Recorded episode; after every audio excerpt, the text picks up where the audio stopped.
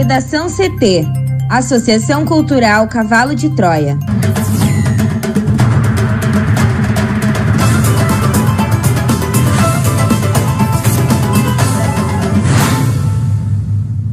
Agora, no Redação CT. Rio Grande do Sul cria comitê de contingência para gerenciar crise após incêndio da Secretaria de Segurança Pública. Lewandowski autoriza acesso de Ricardo Barros a documentos da CPI da Covid.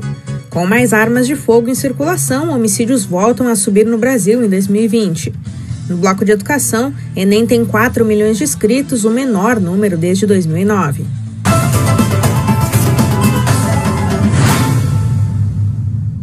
Eu sou a jornalista Amanda Hammermiller, este é o Redação CT da Associação Cultural Cavalo de Troia. Sol entre nuvens em Porto Alegre, a temperatura é de 16 graus. Boa tarde. A semana termina com tempo firme no Rio Grande do Sul. As temperaturas ficam mais baixas. Na capital, a máxima fica em 17 graus. A previsão do tempo completa daqui a pouco. Porto Alegre amplia a vacinação para mulheres a partir dos 35 anos nesta sexta-feira. Mais detalhes com a repórter Juliana Preto.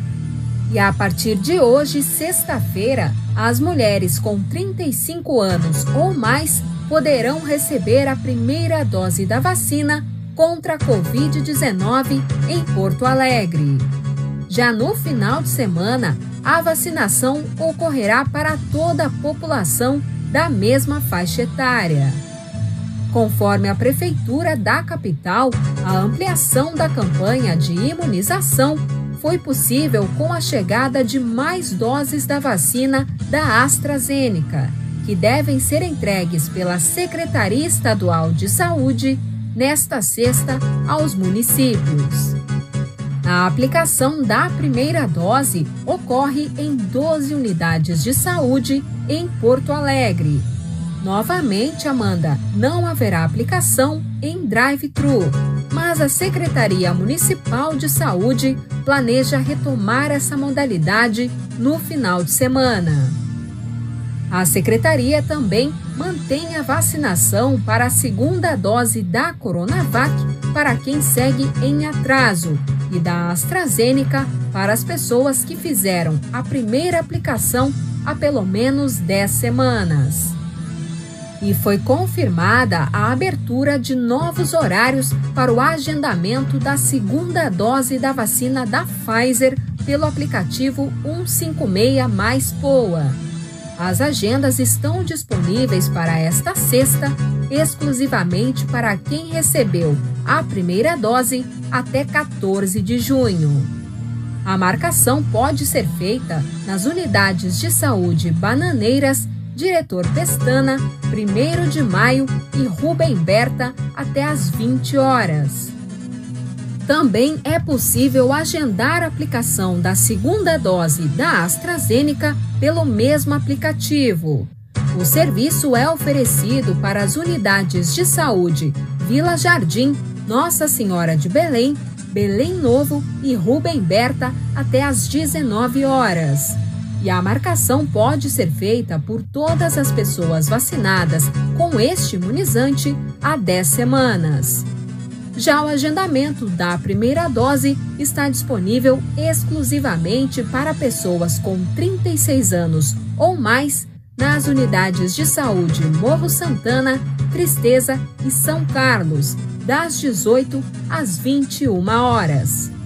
Mais informações podem ser encontradas nas redes sociais e portal da Secretaria Municipal de Saúde. Rio Grande do Sul cria comitê de contingência para gerenciar crise após incêndio da Secretaria de Segurança Pública. Thaís Uchoa.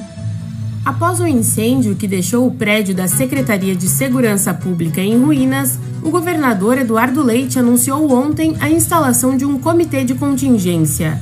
O grupo, integrado por representantes da pasta, irá trabalhar na restituição de documentos, alocação dos efetivos e restabelecimento da normalidade dos serviços. Conforme Leite, o vice-governador e secretário de Segurança Pública Ranolf Vieira Júnior será o coordenador do Comitê de Contingência, que também vai reunir os secretários Cláudio Gastal, de Planejamento, Governança e Gestão, e Mauro Hauschild, da Administração Penitenciária, além do chefe de gabinete do governador Marcelo Alves e chefes das vinculadas da secretaria. Para colocar em operação os setores administrativos da secretaria, os diretores da pasta expuseram suas necessidades específicas para compreender qual a melhor estrutura para atender a demanda. Ficou decidido que seriam realizadas algumas diligências em locais disponíveis, como o centro de treinamentos da Procergs e um prédio da CE, entre outras edificações. Durante a reunião, também ficou decidido a imediata instauração de sindicância administrativa para apurar o fato. Além disso, a Polícia Civil investiga o motivo do início do incêndio. Para o Redação CT, Thaís Uchoa. O ministro Ricardo Lewandowski, do Supremo Tribunal Federal, autorizou o deputado Ricardo Barros, do Progressistas do Paraná, a acessar documentos da CPI da Covid que o mencionem diretamente, além da possibilidade de juntar formalmente aos autos do colegiado todos os documentos e declarações que entender necessários para exercício da sua defesa. A decisão foi dada no âmbito de mandado de segurança em que o líder do governo na Câmara alegava que a CPI da Covid estava postergando indevidamente seu depoimento, que havia sido adiado. O parlamentar pedia que o Supremo determinasse a CPI que marcasse data para sua oitiva no menor prazo possível. A solicitação foi negada por Lewandowski. Ao analisar o caso, o ministro do STF entendeu que não havia, pelo menos até o momento, pressupostos para determinar a designação de data para de Ricardo Barros. Por outro lado, Lewandowski ressaltou que a atividade da CPI tem natureza eminentemente investigativa e por isso seria necessário assegurar ao deputado o acesso a todos os documentos da CPI que façam menção à sua pessoa, salvo aqueles relativos a diligências em curso ou que digam respeito exclusivamente a terceiros. Ricardo Barros é um dos nomes-chave na investigação da CPI da Covid sobre a compra da vacina indiana Covaxin. O deputado bolsonarista Luiz Miranda, do Democratas do Distrito Federal, relatou aos senadores que, ao denunciar possível corrupção na aquisição do imunizante ao presidente Jair Bolsonaro, ouviu do chefe do executivo como resposta que era rolo de um deputado. Depois da insistência dos senadores em saber quem era o parlamentar, Luiz Miranda indicou o nome de Barros. Com mais armas de fogo em circulação, homicídios voltam a subir no Brasil em 2020. Com mais armas de fogo em circulação, o Brasil interrompeu uma sequência de dois anos em queda e voltou a registrar um aumento de homicídios em 2020, segundo dados do Fórum Brasileiro de Segurança Pública divulgados nesta quinta-feira. Ao todo, foram notificados 50.033 assassinatos no país durante a pandemia de Covid-19 e é o equivalente a uma morte a cada 10 minutos, ou 4,8% a mais em relação a 2019. Esta é a primeira vez que as mortes violentas sobem durante o governo Jair Bolsonaro. Com isso, a taxa do Brasil chegou a 23,6 homicídios por 100 mil habitantes em 2020 resultado pior do que no ano anterior, quando foi registrado 22,7. Em 2019, o número total de assassinatos havia sido 47.742. As estatísticas fazem parte do Anuário Brasileiro de Segurança Pública e são compiladas com base em registros policiais de cada estado. Para o índice, o Fórum considera a soma de homicídios dolosos quando há a intenção de matar, latrocínios, que é o roubo seguido de morte, lesões corporais seguidas de morte e mortes decorrentes de intervenção policial. O mau desempenho geral do país foi puxado por homicídios que subiram 6%, passando de 39,7 mil para 42,1 mil casos, e pela letalidade policial, de 6,3 mil para 6,4 mil. Este último índice, inclusive, Amanda, só registra aumentos desde 2013. Os assassinatos de agentes de segurança também cresceram no período, de 172 para 194 casos. Para o Fórum, outra explicação para a subida das mortes violentas é o aumento de armas de fogo no país, que é uma das bandeiras do governo Bolsonaro. Segundo o relatório, atualmente há 2 milhões 77 mil e 126 armas particulares.